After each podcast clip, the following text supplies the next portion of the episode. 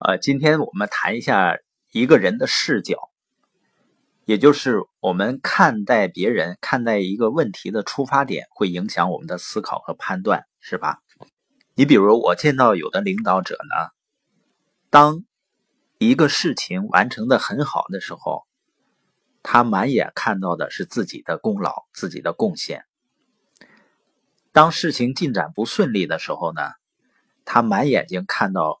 合伙人的不足和缺点，我们都知道，人是需要被鼓励和被认可的，这样才能够有一种激励的力量。如果我们看到的是别人的不足和缺点，那我们传递给别人的感觉肯定不是信任和鼓励了，那这就会引起人际关系的问题。当然呢，对于这些人啊。比如说，在谈恋爱阶段，应该是一个比较特殊的时期，在大脑里面产生了化学反应的情况下呢，会满眼看到别人的优点。那为什么很多人看不到别人的好处，看不到别人的优点呢？我们想想，我们小的时候，或者是我们看看我们现在的孩子，我们会不会经常用比较的方式去教育我们的孩子？比如说，你看看。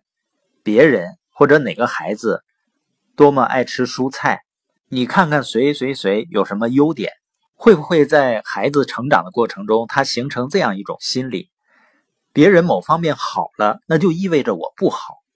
所以你会发现呢，有一些成年人呢就好谈论别人不好的地方，但说实话，就即使别人不好，也并不意味着你就好了。当然呢，别人好，实际上，它也并不意味着我们就不好。另外呢，你看幼儿园的小朋友们，那是一个完全被大人主导的世界。基本的情况呢，就是这些小朋友感觉我也不咋地，我这些小朋友也不咋地，我们都错的，老师都是对的。因为小孩子总是要做错事儿嘛，总会被大人批评。那这种不被认可、被压抑的状态，可能最终的在成长、长大以后会进入到什么状态呢？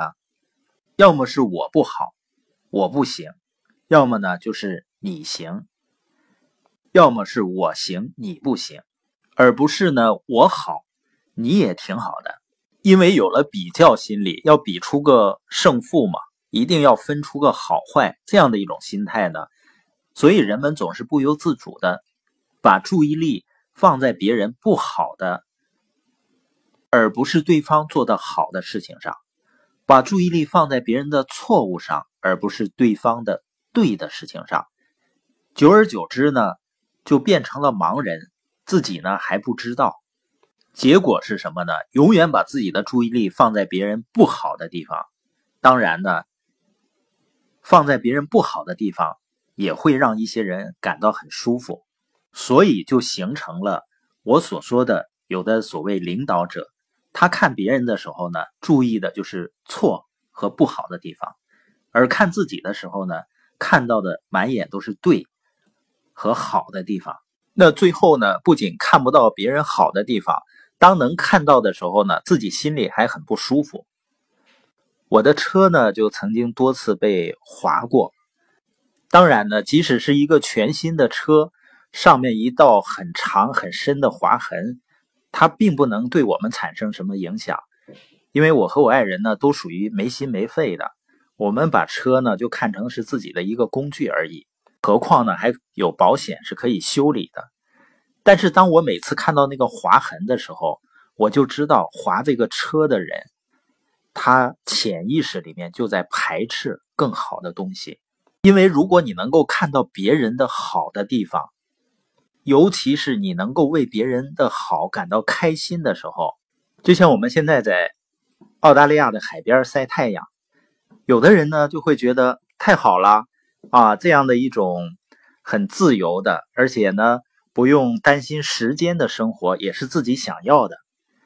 也有的人呢会觉得你那就是去嘚瑟，有什么了不得的呢？那这两种心态有什么区别呢？当你看到别人好的地方，你也感到高兴的时候，你就好像吸星大法一样，心平气和的把别人的武功吸来为我所用。所以呢，当你习惯于看别人好，本质上就是允许自己过得更好。一个人视角的改变会带来全新的感受，也会创造全新的生活。也就是你看待这个世界的态度变了，你的世界自然而然就改变了。你看得见别人的好，你的生活中自然就出现更多的好人。因为不管是这个世界还是周围所有的人，我们都无法改变的。我们能改变的只有自己，而且只是自己的小小的改变，就能够带来人生中巨大的不同。那为什么不尝试一下呢？